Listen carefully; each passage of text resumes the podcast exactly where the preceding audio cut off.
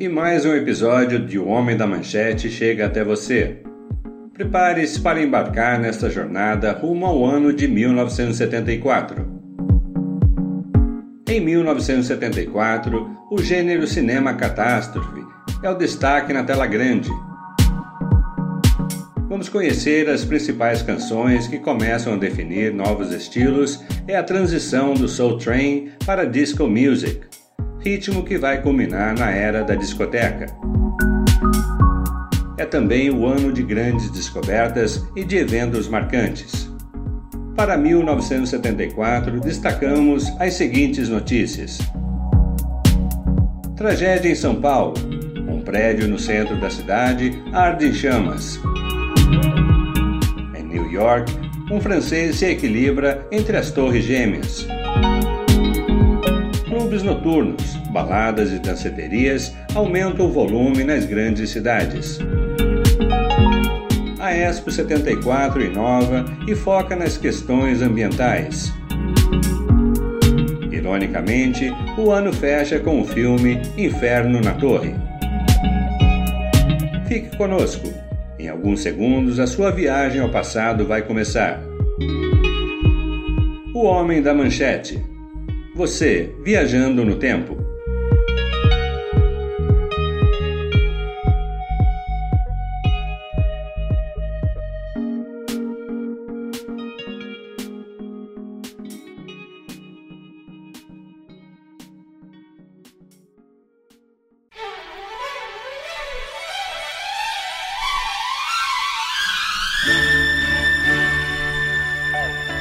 Damos início ao nosso episódio aqui em Manhattan, na boate The Gallery, em New York.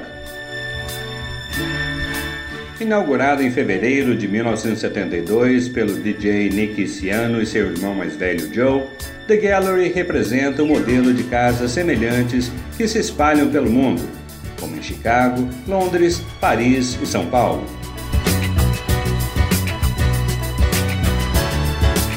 Localizada na West 22nd Street, será palco de estreias de gente famosa como Grace Jones e Lolita Holloway.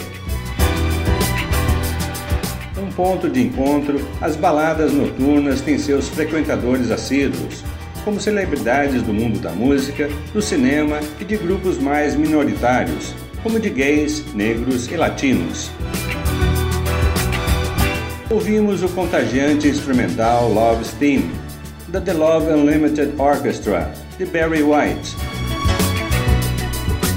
Lançada no ano passado, muito presente neste mês de janeiro de 1974.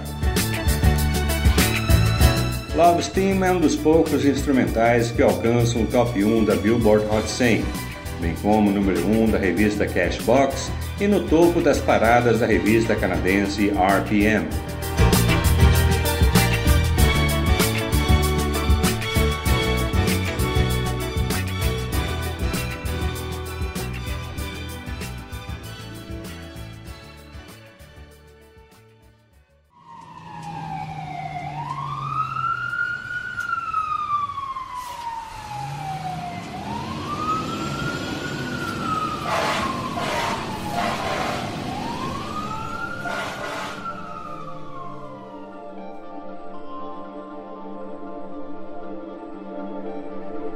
Estamos em frente ao número 225 da Avenida 9 de Julho, aqui em São Paulo. A sensação no ar é ainda de horror pela tragédia que aconteceu no edifício Joelma. Hoje, dia 2 de fevereiro de 1974, ainda há muita fumaça e um cheiro assustador resultado do incêndio que aconteceu ontem, que além de destruir quase todos os andares do prédio, causou a morte de 189 pessoas e deixando mais de 300 feridos. O Joelma foi inaugurado em 1971 e suas salas são em sua maioria ocupadas pelo Banco Crefsul, num prédio de 25 andares volta de 8h50 da manhã de ontem, aconteceu um curto-circuito no sistema de refrigeração no 12º andar. As salas eram repartidas por divisórias com carpete, móveis de madeira, cortinas de tecidos e outros materiais facilmente inflamáveis que fez do incêndio uma tragédia de grandes proporções. Além disso tudo, botijões de gás das copas das empresas deram mais força à destruição, num fogo incontrolável. O corpo de bombeiros foi acionado imediatamente, mas a falta de saídas de emergência ou de escadas de incêndio, portas corta-fogo e o calor gerado pelas chamas dificultou o resgate da maioria das vítimas. Com escadas magiros da corporação, alguns encontraram uma saída e sobreviveram. O incêndio do Joelma vai ser lembrado nas décadas que se seguem, e lendas urbanas e casos sobrenaturais vão cercar o assunto para sempre. Entre os relatos mais tristes está o de 13 corpos encontrados amontoados dentro de um elevador, os quais nunca foram identificados enterrados no cemitério da Vila Alpina, onde a polícia frequentemente vai ser acionada por denúncia de gritos durante a noite. A tragédia do Joelma só vai perder em número de vítimas para o atentado de 11 de setembro das Torres Gêmeas em 2001 nos Estados Unidos.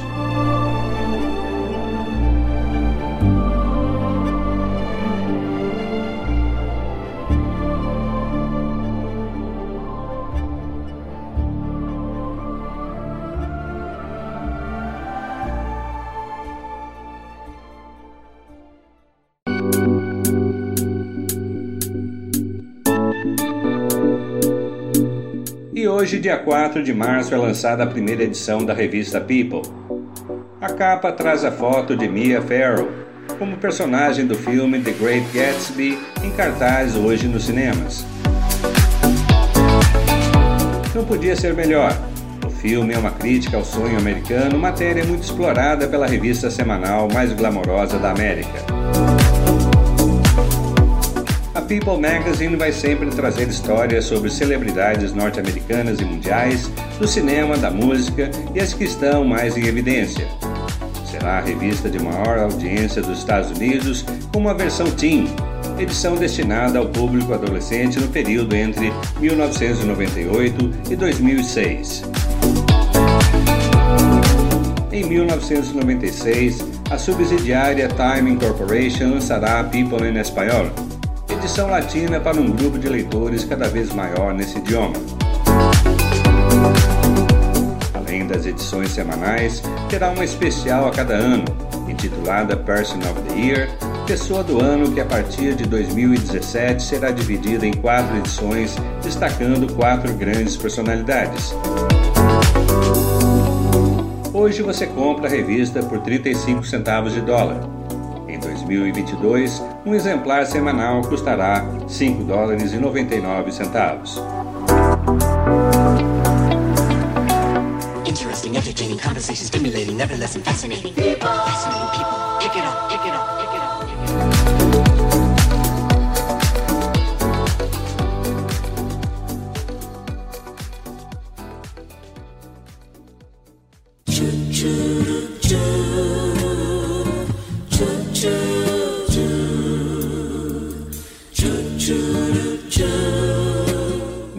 brasileira destacamos o baiano Hildon, natural de Salvador.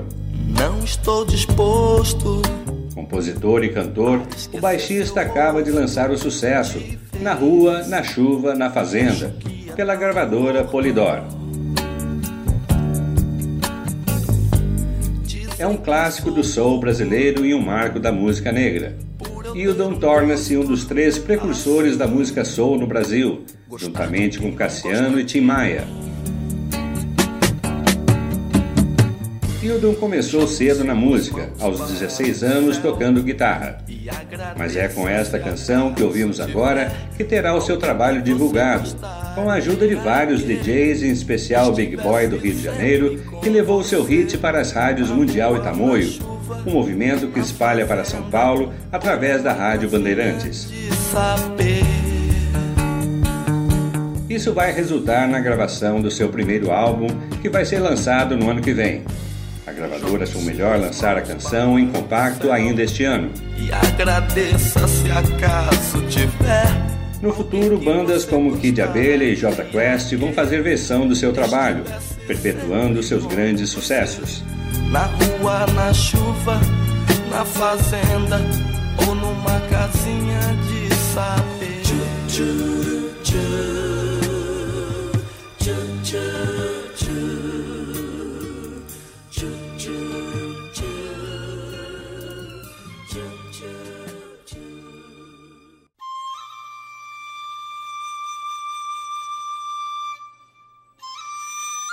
Uma grande descoberta arqueológica acontece hoje, dia 29 de março de 1974.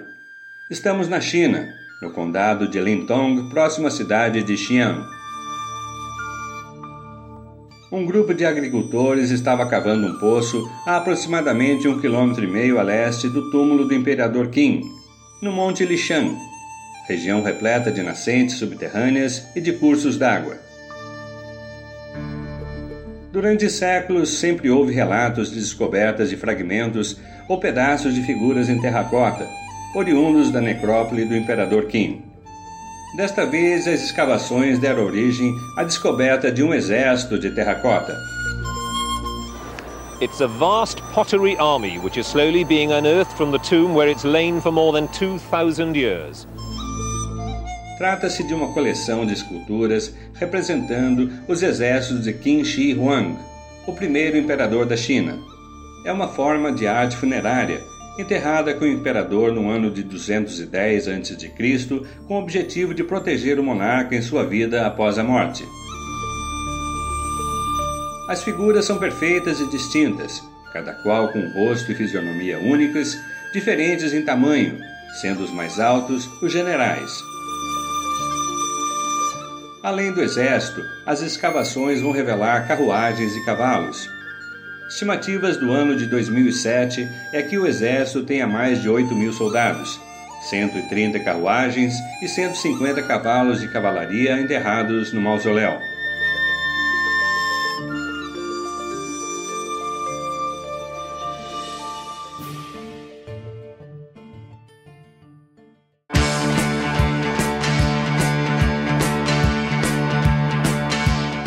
Dia 6 de abril de 1974, aqui em Brighton, Inglaterra.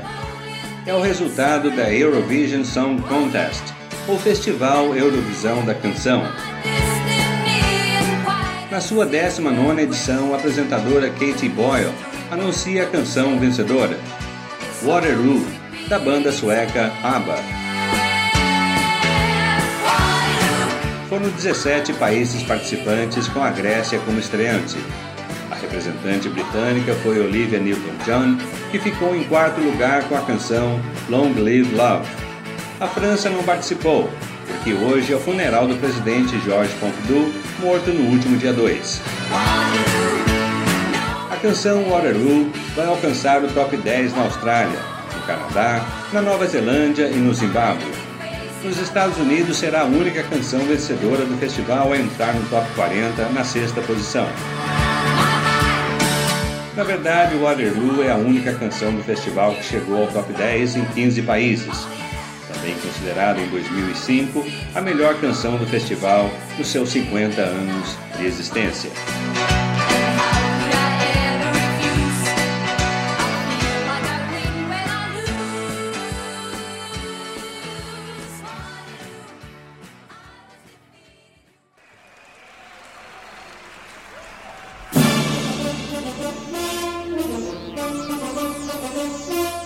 Destaque deste episódio é o álbum Journey to the Center of the Earth de Rick Wakeman. Estamos em 3 de maio e o álbum é o segundo do tecladista inglês. De rock psicodélico é uma gravação ao vivo do segundo de seus dois concertos no Royal Festival Hall, gravado em 18 de janeiro deste ano. É a estreia de sua peça de rock orquestral, de 40 minutos, baseada no romance de ficção científica de Júlio Verne. Conta a história do professor Lindenbrook, seu sobrinho Axel e seu guia Hans, que seguem uma passagem para o centro da Terra, originalmente descoberta por Arne Saknussemm, um alquimista islandês. In Iceland, where the mountains stood with pride.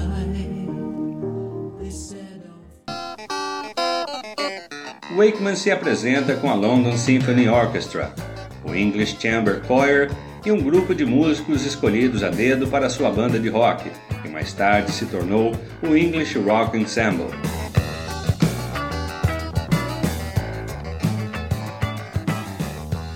O ator David Hemmings narra sua história.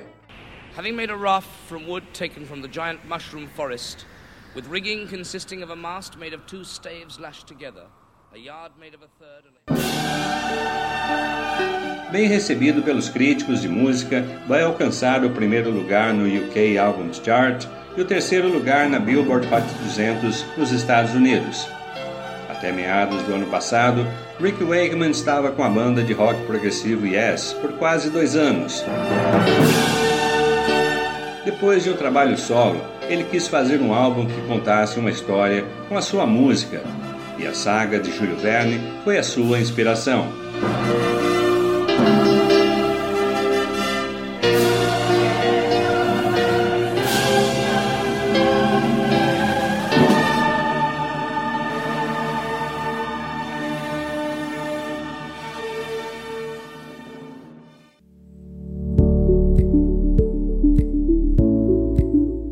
Estamos em Spokane, no estado de Washington, na costa oeste norte-americana. Hoje, dia 4 de maio, um sábado de sol de 12 graus, é a cerimônia de abertura da Feira Mundial, a Expo 74. Para sua abertura, o presidente Nixon parabeniza os habitantes de Spokane e o governador do estado pela iniciativa de sediar o evento. It is a great privilege to be here on this sparkling, beautiful day. These will be physical monuments to what you, the citizens of Spokane and the state of Washington, have done in putting on Expo 74. É a primeira feira com tema ambiental que vai contar com a visitação de cerca de 5,6 milhões de pessoas. Todas as suas estruturas foram construídas às margens do rio Spokane é a menor cidade a sediar um evento como este. A Expo 74 é a primeira feira em décadas que não se concentrou na era espacial, ou em temas futuristas ou ideias utópicas de vida. O foco é o meio ambiente e o seu slogan é Celebrar o novo ambiente fresco de amanhã. Seu logotipo oficial, apresentado em março de 1972, foi desenhado pelo artista da cidade, Lloyd Carson, uma forma tridimensional infinita chamada Mobius, escolhida para simbolizar a continuidade da vida e a relação do homem com o meio ambiente.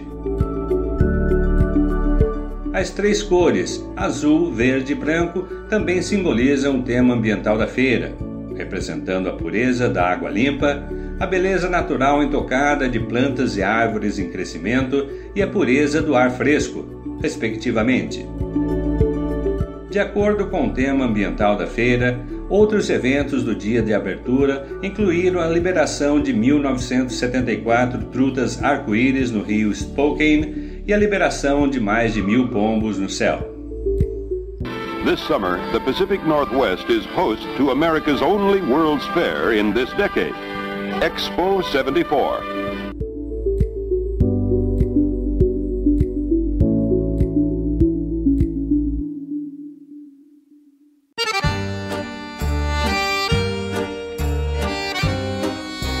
Faz 16 graus aqui em Budapeste, capital da Hungria.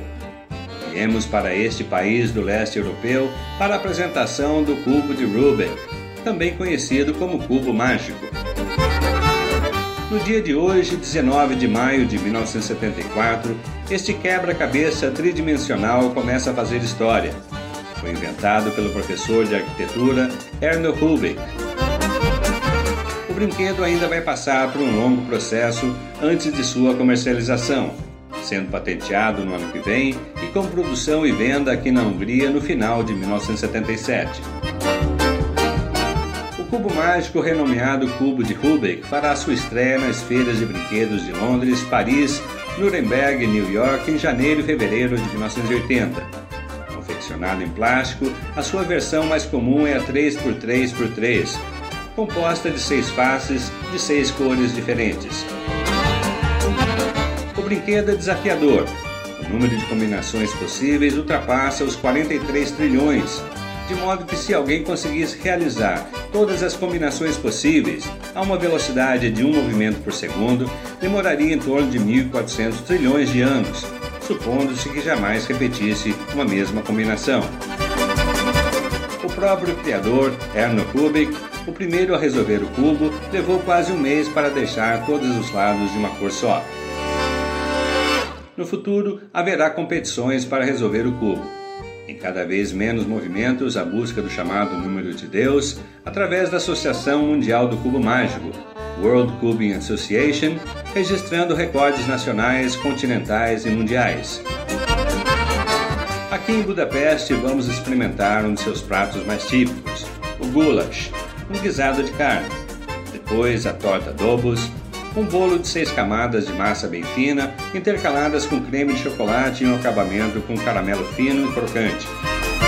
Estamos ao som de Martinas, música típica dançante aqui na Hungria.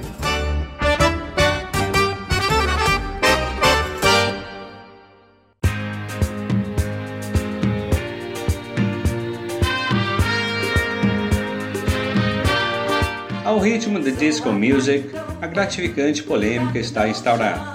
Afinal, qual é a música que dá origem ao novo gênero, discoteca? Love Steam de Barry White, que ouvimos no início desse episódio, ou Rock the Boat, da banda The Hughes Corporation. Estamos na Crisco Disco, em New York, uma das pioneiras e mais notáveis casas dançantes do começo da década. E como já sabemos, a cultura disco é frequentada por grupos minoritários LGBT, de latinos e de negros. Maio de 1974. Tudo indica que Rock the Boat seja a primeira música de discoteca nos moldes da dance music, que vai marcar os anos 70 escrita por Wally Holmes, foi lançada no ano passado e tudo indicava que ia ser um fracasso. Contudo, é justamente aqui em New York que a canção tornou-se uma das favoritas nas discotecas. E as rádios Top 40 a faz entrar na Billboard Hot 100.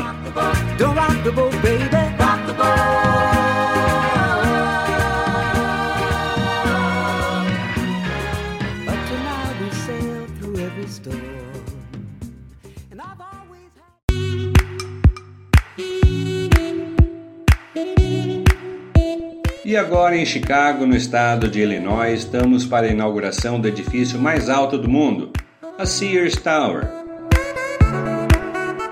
Chicago é uma grande cidade.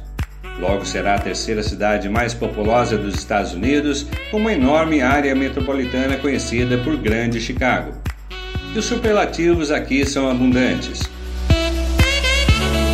Faz 20 graus nessa tarde de 22 de junho de 1974.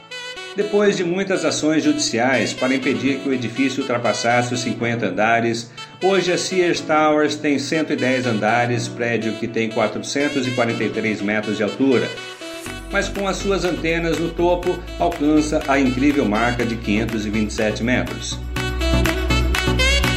A Sears Tower ultrapassa o ainda inacabado World Trade Center, as Torres Gêmeas de New York vai continuar com o título de mais alto do mundo por 25 anos até 1998, quando o Petronas Tower, de Kuala Lumpur, na Malásia, for inaugurado.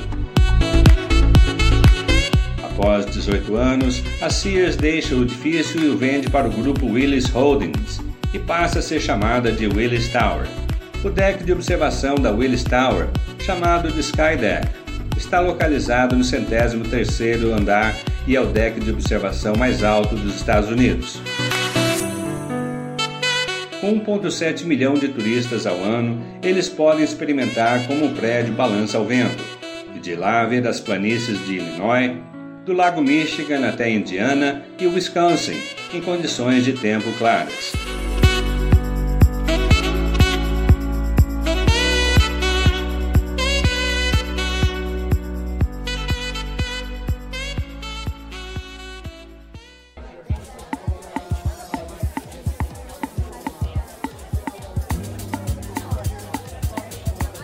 E a balada continua desta vez em Paris, França.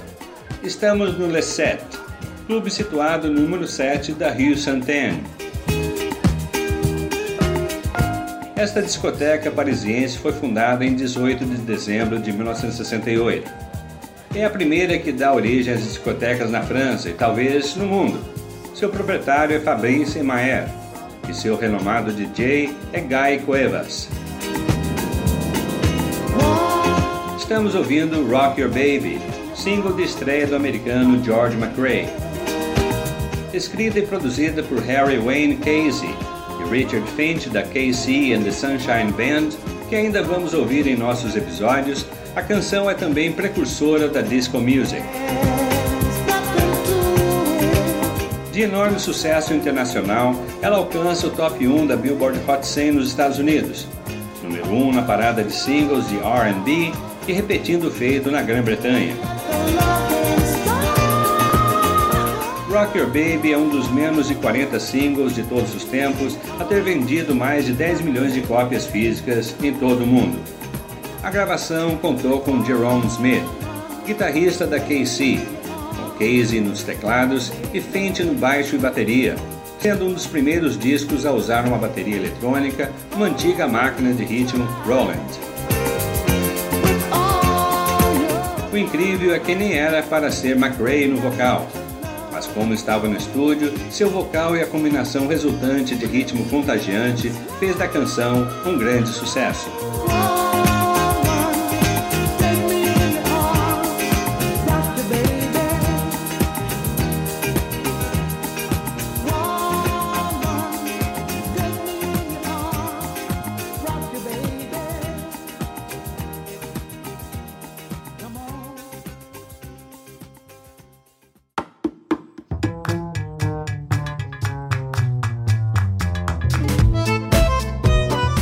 Estamos agora testemunhando a prisão do equilibrista francês Philippe Petit, que acabou de cruzar as torres gêmeas de uma torre a outra, se equilibrando num cabo de aço a quase 500 metros de altura. Estamos em 7 de agosto de 1974. Uma grande aglomeração de pessoas se formou aqui no World Trade Center para ver aquela cena, no mínimo curiosa e assustadora. Ele chegou cedo com seus amigos, furaram a segurança do prédio e subiram até o terraço. Ele ficou numa torre e seus amigos na outra, que com arco e flecha esticaram o cabo para a realização da perigosa façanha, apesar de Petit ser um experiente profissional da área. Foram várias as travessias de um lado a outro, até a chegada da polícia, quando Felipe Petit foi conduzido à delegacia e um boletim de ocorrência foi lavrado com o título O Equilibrista. A chegada de repórteres e a grande apreciação popular fizeram com que as acusações fossem deixadas de lado. O evento vai gerar documentários e um filme The Walk, dirigido por Robert Zemeckis.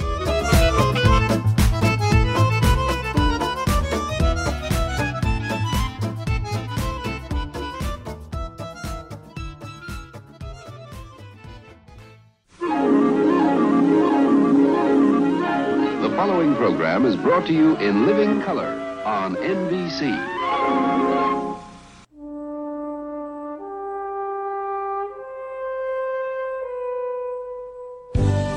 Hospedados na casa da família Gale, estamos em St. Paul, capital do estado de Minnesota, região norte do centro-oeste americano, fazendo divisa com o Canadá.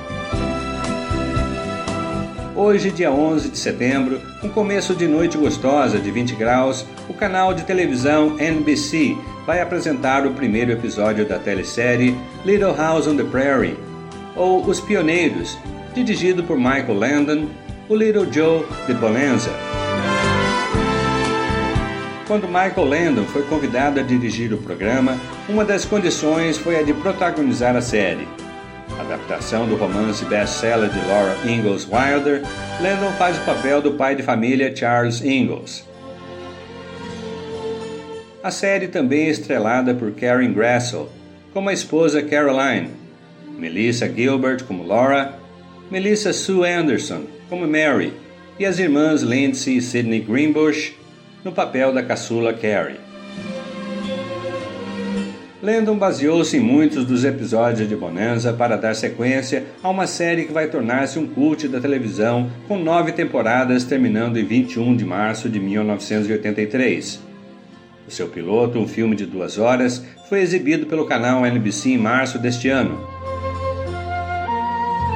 A partir daí você passa a se envolver na história dessa família que tenta sobreviver em uma região selvagem, na década de 1870 como colonizadores família se instala numa casinha pitoresca, às margens de um riacho, o Plum Creek, perto da pequena cidade de Walnut Grove, com narrativa da filha mais velha Laura Ingalls.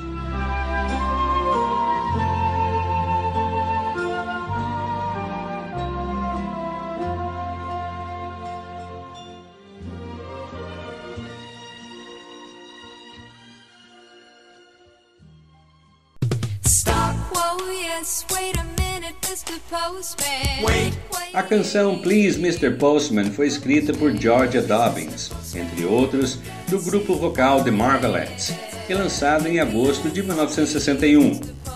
Mais tarde, em novembro de 1963, foi a vez do grupo The Beatles inserir a canção no seu repertório. Hoje, dia 8 de novembro, é a vez da dupla The Carpenters lançar a sua versão sob o selo A&M num single que traz no lado B This Masquerade. The Carpenters logo coloca sua versão no top 1 da Billboard Hot 100. O seu som faz relembrar o rock and roll dos anos 50 e é muito contagiante. A canção é o décimo e o último single da dupla a vender milhões de cópias. Os irmãos Karen e Richard Carpenter farão um vídeo da canção filmado na Disneyland e que vai ser um sucesso, lançado em VHS e em Laserdisc em 1985 e em DVD no ano de 2002.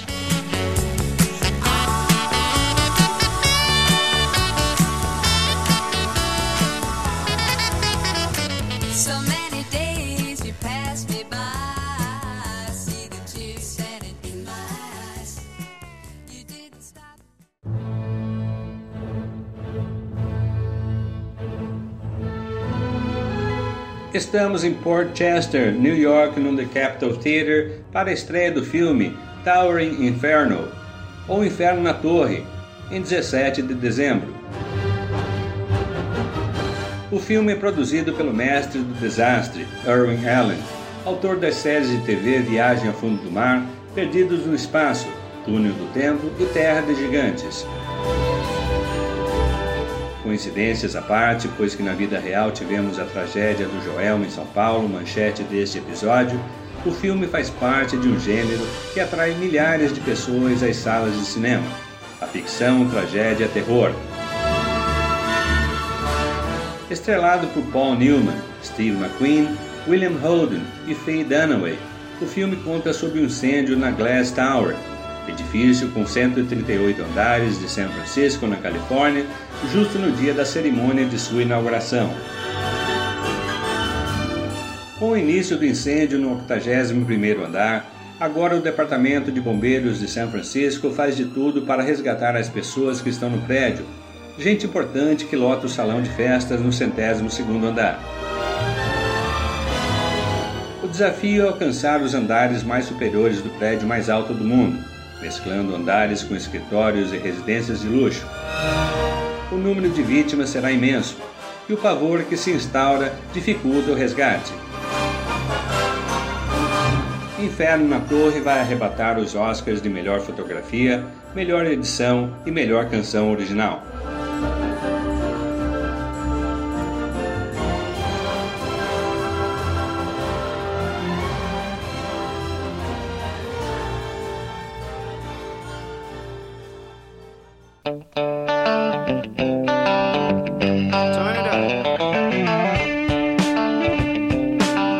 E a banda Leonard Skinner teve seu início em meados de 1966 na cidade portuária de Jacksonville, na Flórida.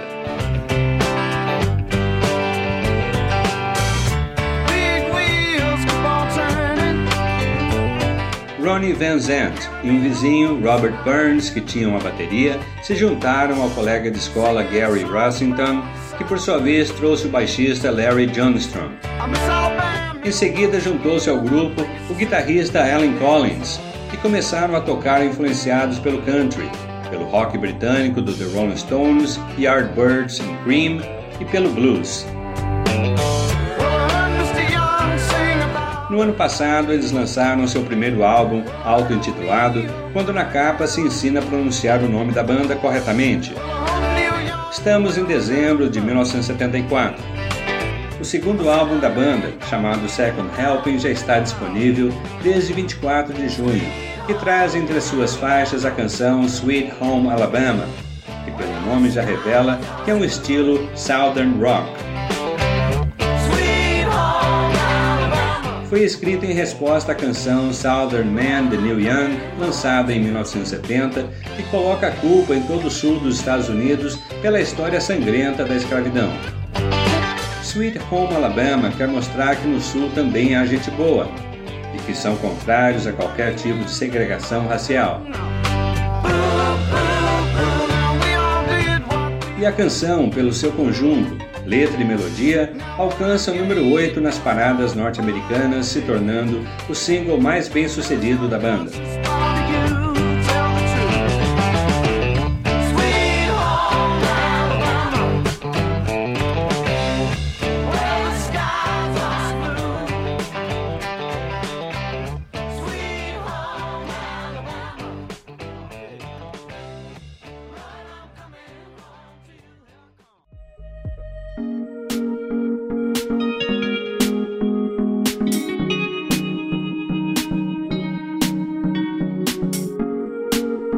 Chegamos ao final deste episódio 1974. Estamos perto da metade da década. Os jovens cansados da política se voltam para a cultura pop, ainda descontentes com as diferenças sociais e preocupados com as questões ambientais. A guerra do Vietnã vai chegar ao fim e o computador pessoal passa a ser o sonho de jovens como Bill Gates. Obrigado pela sua companhia. Prepare-se, 1975 vem na sequência.